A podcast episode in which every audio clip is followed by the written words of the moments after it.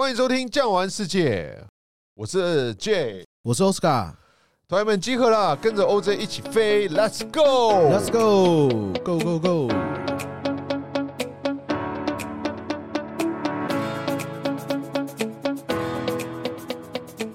我们今天要 go 到哪里去啊？J，今天来去一个大家一定是非常引颈期盼，而且不管有去过没去过朋友，一定都是再三回味无穷的一个国家，叫做瑞士。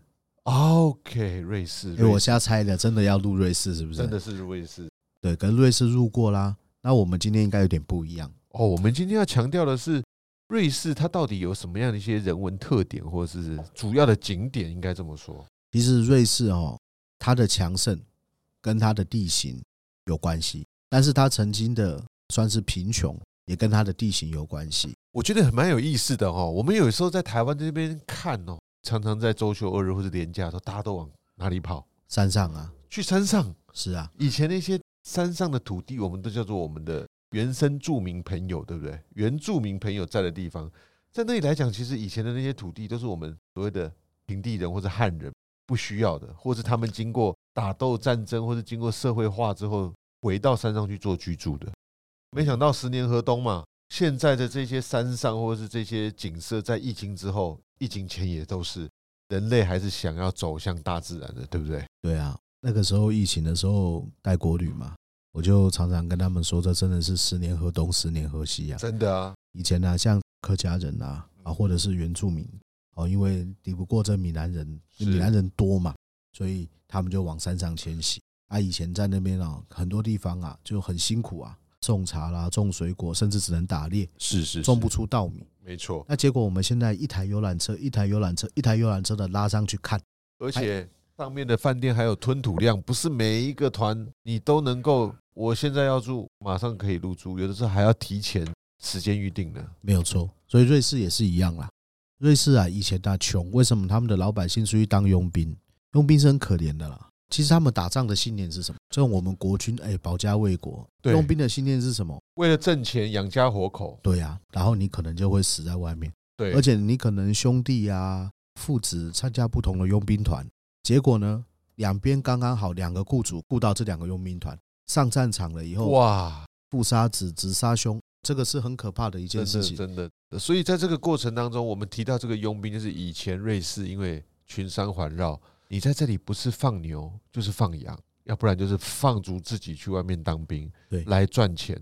以前没有什么银行业或者精密工业、钟表业、轻工业，他们只能靠劳力输出，或者是在自己的家园当中啊务农种田，所以这个是相当辛苦的啊。但是没想到时代的改变之后，你说这个瑞士，它还是算是日耳曼人的支系，对不对？这个它是日耳曼人为主啦。但是并不是全部都是日耳曼人，西边那边是法兰西嘛？对，法兰克人，然后南边也有拉丁人，对，就是意大利人，意大利人，卢加诺啊那些地方的。那其实刚刚呢就有讲到群山环绕嘛，所以呢，最刚开始瑞士的一个产业是什么呢？就是畜牧业啦，放牛啦。所以在这边呢，比如说起司啦、巧克力啦，瑞士都是很出名。对呀，起司跟巧克力。想象中，我们现在好像也是生活必须的，对不对？对。然后，瑞士它真正开始发迹的时候，应该算是怀表开始出现的一个这个年代哈。是。那这个怀表出现这个年代了以后呢，其实瑞士是第一个制假表的地方。嗯哼。他这个瑞士的工匠啊，被派去英国啦，派去意大利啦，去学制这个钟表。学了以后做回来，第一个假表中心就是瑞士。但时过境迁，大概这是上百年以前的事情。但其实这个日耳曼人的工艺或是水准，其实发挥的非常早。我们去了很多，比方说慕尼黑，比方说去到首都伯恩，或者是去纽伦堡，他们这个市政厅或者是他们主要的城市建筑上面都有那个叫什么钟塔，而且还是有小木偶的钟塔。可想而知，他们的这一些科技或者是他们对于时间的掌握，日耳曼人的效率等等啊，从农村走到工商业社会也起步的比较早。没有错，因为哦，他们比较不容易生活。我觉得我们今天这一集啊，我们是可以把重心呢放在瑞士的群山上面。就是说，我们这次去了以后，我们要看到的一些这个东西。刚刚就有谈到精密工业这一个部分呢，它其实不仅仅是这个钟表，它也投射到一些其他的这个地方。是，比如说台湾跟瑞士同样都是有很多的这个山，但是呢，你如果说以高山铁路的一个普及度，或者是齿轨铁路的品质来说的话，台湾还是比不上瑞士。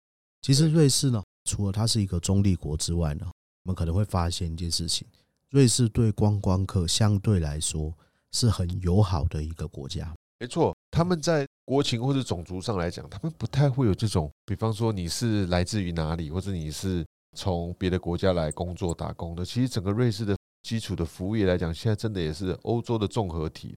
对，而且呢，像我刚刚讲到铁路，你会发觉它这个铁路啊，尤其是像我们要讲到这个山、铁路、缆车等等的，其实都是为了观光客而建的。没错，群山当中啊，我们今天会介绍一些很有名的山峰，像刚刚奥斯卡提到这个叫 Jungfraujoch，就是叫做少女峰，它也有一个别称。非常的气势雄伟，叫做欧洲的屋脊。对对对对，它算是最高的一个欧洲能够欣赏群山的景观台，也叫做整个欧洲呢，算是名气最大、最响亮，而且耗费的工程的难度跟资金是最多的。近几年来讲，还有一个新的玩法，对不对？没错，你看到他就是一直不断在 push 自己进步，所以呢，到了这个疫情中间呢，他还修了一个新的这个算缆车。那这个缆车呢？哈，整整减少我们上山大概三十分钟的一个时间。没错，所以上下时间呢，其实很棒哦。它一样是从我们刚刚讲的，Lauterbrunner 是另外一头，还有一头是 Grindelwald。Grindelwald 的话呢，这边有火车，也有缆车。现在他们这边盖了一个大的新的缆车站，其实它这个车站也很不错。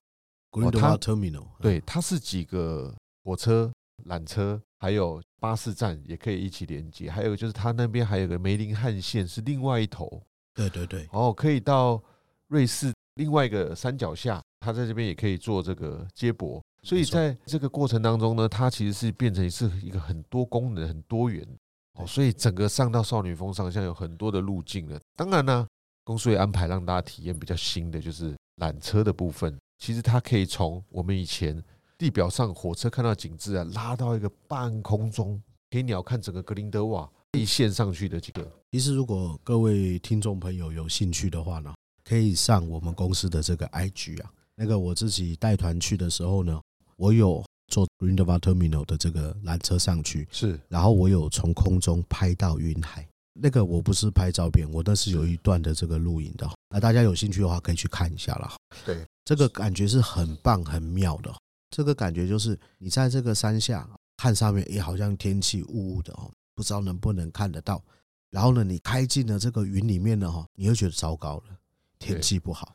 可是当你通过了这个云层往下，哇，豁然开朗，那种感觉真是太棒太妙了。哇塞，在上面不画一幅国画，真的是太可惜了。哎，我会画国画就不来当领队了。啊，是是是。所以在这个少女峰啊，真的非常值得一游。不管我们来几次，好像都觉得每次来感觉都不同哈。对，而且少女峰不仅仅是它上去的时候这种特色，比如说我们会到那个 Eiger Glacier 这边哈，我们要再换火车上去嘛哈。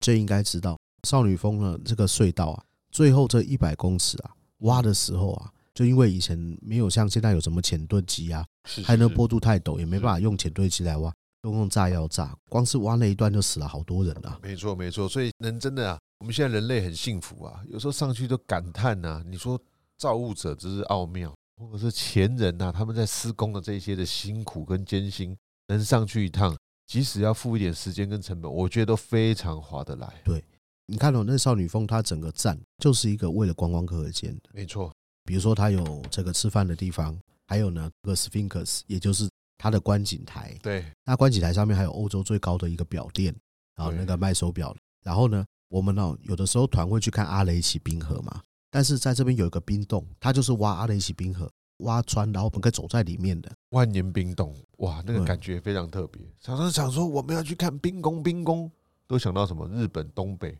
对对对，韩国。但其实我们去瑞士啊，他们不会把一个简单的东西啊呈现出来，他们一定会把很多的多元的元素包装在一个这个商品当中。没错没错。所以你去少女峰上啊，你从上去到下来的每一刻每一秒，我觉得都是。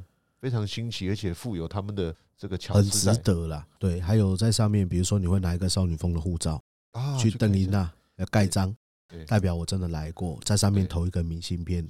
有兴趣的话，也可以在上面吃一杯最贵的辛拉面啊！对对对，真的 超贵的那个啊！对，光是水就要三四块。对对对对，那一碗是八块，是不是？对对对，没错。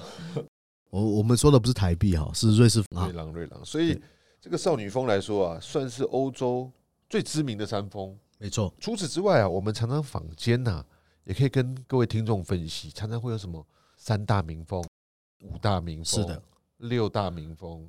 其实它这个山峰呢，你说要怎么样截取最精华、最好看的啊？当然各有巧妙，或是各有其风景。欧洲现在来说啊，还有很多的旅游方式，比方说这几年又开始兴起，譬如说纯火车旅游，对，完全没有车子，纯火车旅游它还是见仁见智啊。我我讲是这样子啊，因为你纯火车旅游的话，你的行李就要上车，上火车。一般来讲，我们的火车旅游不太。相同的是，它其实它有一个行李 door to door 的服务，door to door 对，但是我们要带着自己的小包包、随身包，对对，然后要赶火车，要看火车。那么呢，在这个过程当中，也是一个不错的方式。当然啦，我们今天讨论的是所谓的山峰啦，刚刚讨论的少女峰，还有一个是什么？叫做铁力士，对不对？其实铁力士它是大的箱型缆车，对，转换两次上山。其实少女峰有一点点跟它隔开来。看的东西完全又是不太一样，都不太一样。其实你每一座山都不太一样。比如说刚刚讲到这个铁力士山，是那少女峰的话，它到 Eiger Glacier 还是要换火车。是啊，那刚刚我们就已经提到了铁力士山，它就是两段大缆车吊上去。不过如果明天要去铁力士山，前天晚上我就会跟客人说，今天晚上我们吃饱睡好，因为它缆车吊上去时间比较快，你一下吊到三千多公尺高。有的时候会有一些高山反应，上去是非常壮观的雪场，对哦，还有个铁索吊桥，哇，客人看到那边打雪仗、飞奔，非常兴奋，哇，那个真的是毕生难忘的经验。对对对，其实我还蛮喜欢那个地方。对，每次上去看到客人这样子，哇，我都觉得非常值得，因为这个能摸到雪啊，在台湾也不容易，对不对？台湾看了那个武岭呐，下雪那个零点五公分，然后就赛车了，大家就兴奋成这样子。对，在那边的话是，哎，今天只下零点五公分，不想看，所以上去真的，哎，来去高山一趟，他们这个也叫做中年积雪嘛，都是啊。所以你想要看雪，其实不分夏季冬季，其实上山都一定看得到，也摸得到，没有错。对，那当然啦，可以感受这些气氛之外，也可以享受他们当地的，刚刚奥斯卡介绍上面的这些。不管是景观设施、餐饮等等的服务都非常周全。对啊，其实除了这个我们熟知的少女峰跟铁力士山，这个是我们小学啊，或者是国中、高中地理课本上面就会念到的。是，其实，在瑞士还有一个山王，还有一个山后。是，山王是谁呢？山王是马特洪峰。哇，这个马特洪就非常知名，而且大家印象深刻，因为它跟我们那个很有名的三角巧克力嘛。对对对对对，有点相关联。而且啊，这个。马特洪啊，我相信大家去过，一定印象很深刻，因为它这种金字塔造型的，加上底下这个小山城策马特，对，没错哈。其实去这个马特洪峰啊，我们并不会真的到马特洪峰的顶，不会。其实我们是，我们要从塔什那边嘛，我们要搭一个这个电车，是进到这个山脚下小城叫策马特。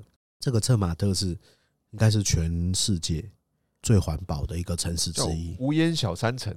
对，但里面的车早就是电动车了啦，早就是电动车了。对，然后呢，大家要么就是徒步，要么就是坐电动车。电动车都少坐，我看到骑脚踏车走路的啦，大部分都是步行。对，然后呢，真正要看到这个马特洪峰，其实我们到车马特看日出，还记得我们要走到一个小桥那边吗？都有。其实它这边景观点哦，其实车马特真的是很不错的一个地方，就是我们在这个小城镇哦，你从晚上可以看日落，对，有个鸟瞰的小。景点是到了日出看，看完之后呢，白天我们行程再上到 Goner Grat，再上去景观潭再看，看完之后还不够，我们再慢慢的健行，再从其他的旷野，算是草地中或者是石头堆中看一下湖中倒映嘛，一大一小两个湖泊都可以看得到马特洪峰倒映在湖泊当中的这个美景。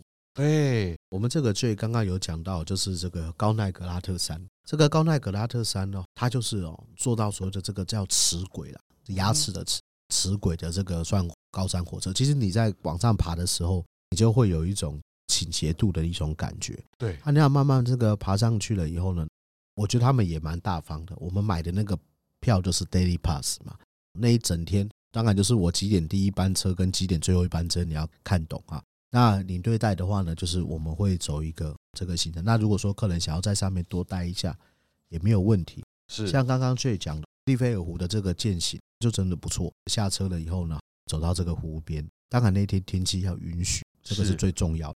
因为出去玩啊，能够看到美景其实是第二，安全才是第一。那我们呢，看到它一个美景的一个倒影，然后有的时候还可以看得到马特洪峰啊，一个三角形，对不对？下面还有一层薄薄的云海，其实又是另外一种感觉，那种犹抱琵琶半遮面啊，那种感觉。所以我们常常去的时候，客人都啧啧称奇说：“怎么世界上会有这么样的一个地方？就这么巧，有一个这样的造型的山，还有这么样漂亮的小镇，而且得天独厚是它还能够盖上这一些漂亮的景观铁道或者是践行步道，哇，真的是完全符合我们现在人。”你说要户外旅游，要健行踏青，所有的需求，所以你说这个叫做山王啊，其实一点都不为过哈。对，其实我觉得你去瑞士以后，你会颠覆了我们的一些想法。比如说，我们今天台湾环岛铁路，那环岛铁路是以交通为主嘛？那后来有些观光列车，但是今天高奈格拉特山，或者是策马特，或者是铁力士山，刚刚讲到的这些铁道缆车，就是为了观光。观光让你看到这个美景的，建给你看，这个感觉真的不错。那有山王，当然就有山后啊。山后是谁？山后瑞吉吗？瑞吉蒙登。对，这个瑞吉，奥斯卡应该非常熟悉哦。峨眉山，峨眉山，峨眉山。OK，所以呢，它算是我们很多啦，亚洲地区都会去跟他姐姐妹山、姐妹是那样的感觉。对，峨眉山。对，对啊，所以在这个山上来说，它为什么又叫做山后呢？其实哦，所谓的这个山王。壮丽、尖锐，但是山后柔和柔美，然后它的那个坡度当然也是有，但是整体云雾吗？它就算没有云雾也漂亮啊。哦，而且其实到山顶上云雾不能太大。我上次跟峨眉山照相的时候，云雾就有点大，那还好，太阳哗一下出来了，那个云雾一下就散掉了。对，哎，这个山上的天气也是蛮特别的，有雾啊，一下子太阳出来就最后散掉了。而且现在的瑞吉山已经换了全新的白色的这个缆车，对不对？很漂亮的这个造型，还不错哦。瑞吉山火车啦，磁轨的火车啦，对，磁轨的这个火车啦，白色的，我记得。它现在瑞吉山它有两种火车，一种是比较新式绿色的，OK。那有一种是古董车，哦，有一种是古董车，但是古董车这叫什么？老皮呀，但是里面是新发动机。因为其实你们要知道一件事，瑞士是非常重环保的，比如说柴油啦，没办法完全燃烧啊，那个废气啊什么的，它都不会再让你开了。所以呢，会有两种的这个火车哦上去，而且呢，火车我们会从阿沟道这边上去嘛，然后下来了以后会到一个地方叫维兹瑙，从维兹瑙那边马上可以接上一个这个卢森湖的一个游船啊，这卢森湖也是完全是什么样？电动船啊。就是没有烧油的，所以卢森湖非常干净，而且哦，像带团啊，有些客人坐船啊，就会有一个问题，是什么问题？会不会晕船？对，其实会晕船跟船会不会晃那有关系，还有就是怎么样吸废气，不完全燃烧的那个废气啊。它有时候有一些这个煤油气啦。对，那就从维兹瑙一直可以坐到卢森这一段船呢，完全没有，而且非常的平缓，很舒服，出去吹吹瑞士的冷风。我觉得到瑞士一定要吹吹它冷冷的风，这种感觉都相当的一个这个舒服。是是是，所以在这个过程当中呢，可以感受到不同的瑞士的景致跟风情啊。除此之外，还有什么山峰呢？还有就是，哎，白朗峰，对不对？其实这个它是在交界处嘛，它是法国跟瑞士。其实它严格来讲，下面的小山城叫小穆尼嘛，它是法国啦，算是在法国。但是在上面的话，其实它是瑞士，在小穆尼这个地方嘛，哈。白朗峰，我又帮他取了一个名字，是馒头山。馒头山啊，像不像馒头？它刚好圆圆的，就像我们那个很有名的使用品牌叫 Mont Blanc 嘛，对不对？对对对对，小白花。它刚好那个笔盖的头就是一个圆圆的，蛮写实的哈。对，就是一个小小的白顶的，没错没错。哦，所以上面呢，他们一样送缆车嘛，对不对？其实我们也也不是真正到白朗峰。我们到旁边南针峰哦，南针峰它刚好是一个南针峰站，对。然后我们去远眺白朗峰，可是你会发现哦，如果说今天天气比较好，那我们在这边远眺的时候，你会发觉他们那个雪地真的是专业装备的，就开始慢慢的往白朗峰上面爬。对对对，其实很多我们看到这些山峰哦，哎，就像小蚂蚁一样，点一点一点这样往上爬。我俗话说，只要我们人类看得到的地方啊，就有人想要去。对，而且一定有人到得了。然后以上说的这五座山的缆车。火车全部都是为了观光客而建的，非常不简单。你说这奢不奢华？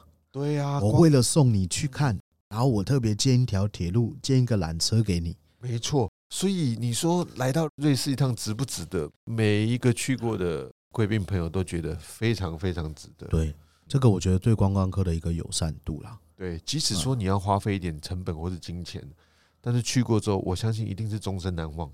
真的难忘，忘不了，啊，没有办法用其他世界上其他的说地区基础设施、硬体设施来去做比拟。这个我觉得全世界啦，真正第一个把观光当成一个很主要的一个资源的国家，应该就是瑞士。像我们刚刚讲那些山峰以外，其实瑞士还有怎么样？好几种火车可以坐，非常多。其实每一条登山路线或是不一样的景观列车。都各有其特色啊，对啊，比如说我个人很喜欢的是喜欢从那个迪拉诺那边坐那个柏林那段。哦，你喜欢坐那个看那个旋转的。大回旋哦，那个铁桥那个大回旋的那个。对对对，那个真的很棒。那除了这个柏林那段以外呢，其实还有一个也很不错的冰河列车。对了，各有其特色。它在上面来讲，有时候我们订到会是比方有餐点，你可以看着这个窗外的景观。哇，然后呢，上面还有很特别的纪念品，对不对？斜斜的一个小杯子，对，这个酒杯啦、马克杯啦，是，我觉得他们那真的精致，他们连帽子都做的特别好看。上次我想买，结果呢，这个存量有限，卖到我前面的时候，我的客人要买，所以我当然就让给客人，就没有了，我就没有买到了。对啊，他常常都是这样子，是用限量的方式供应的，所以这些的景观列车非常吸引我们去。一路上来讲啦，有的景观列车呢，你说譬如说黄金线，哦，黄金列车也很妙。对呀、啊，它也会经过那个日内瓦湖啊，看一下那个非常著名、举世闻名的那个葡萄庄园呐。是啊，是啊，哦，算是人类文化遗产的一个部分。所以各个景观列车，它看到的景致啊，把瑞士浓缩起来，你可以从火车上来去看窗外的景色，也是非常棒的。这也就是最说现在开始。有一种新的玩法，就是所谓的火车之旅。是是是，这个也其实没有算是最近流行，只是现在开始当道了，就是就台湾开始有这个想法，更深入的玩法，而且是纯瑞士的。所以啊，后面呢，也许公司我们也会推出类似这样的产品，也可以试着了解看看。我认为要了解整个，比方讲欧洲文化、日耳曼文化，或者是了解整个欧洲呢，他们的发展啊的重心。还有，如果你喜欢一些精密工业、钟表工业的哦，这些东西，你看，比如说德国的车子、瑞士的手表、法国的美食、红酒等等的这些东西啊，值得大家的花一点心思去品尝。其实刚刚 J 讲到这个钟表，你看钟表行业强的国家，它本身国力也强。比如说，你看瑞士的首屈一指，然后呢，德国，还有呢，亚洲最近崛起。Seiko 也就是日本，他们的这个钟表都是做的很精致、很好的。没错，当然呢，各有价钱的一个这个弹性，但是能够做出好表的国家，国力都不差。是是是，对。好啦，我们今天就跟大家稍微啊介绍一下瑞士这几个很有名的山峰，当然还有更多啦，比如说什么女妖山 Diavolezza 啦，或者是比拉特斯山啦，哦，这些山峰，甚至像是雪朗峰啊，这些瑞士的山峰。每一个都各具其特色，对啊，其实还有阿雷奇冰川呐，哦，太多了，还有太多讲不完了，太多太多，包括白朗峰后面还有个冰洞，也可以去看看，是是是，太多了，所以在这个旅游的行程当中啊，本公司一定会截取最精华的部分，让大家能够去欣赏一下。其实瑞士也是台湾好几倍大了，我们哦十几天的一个这行程，能够去的地方还是有限。所以呢，瑞士是值得一去再去的。每年的行程都会有不一样的这个调整。OK，那就让我们呢、啊、拭目以待。听完是不是很想出发来去瑞士了呢？喜欢今天的内容，记得订阅、分享给您的亲朋好友。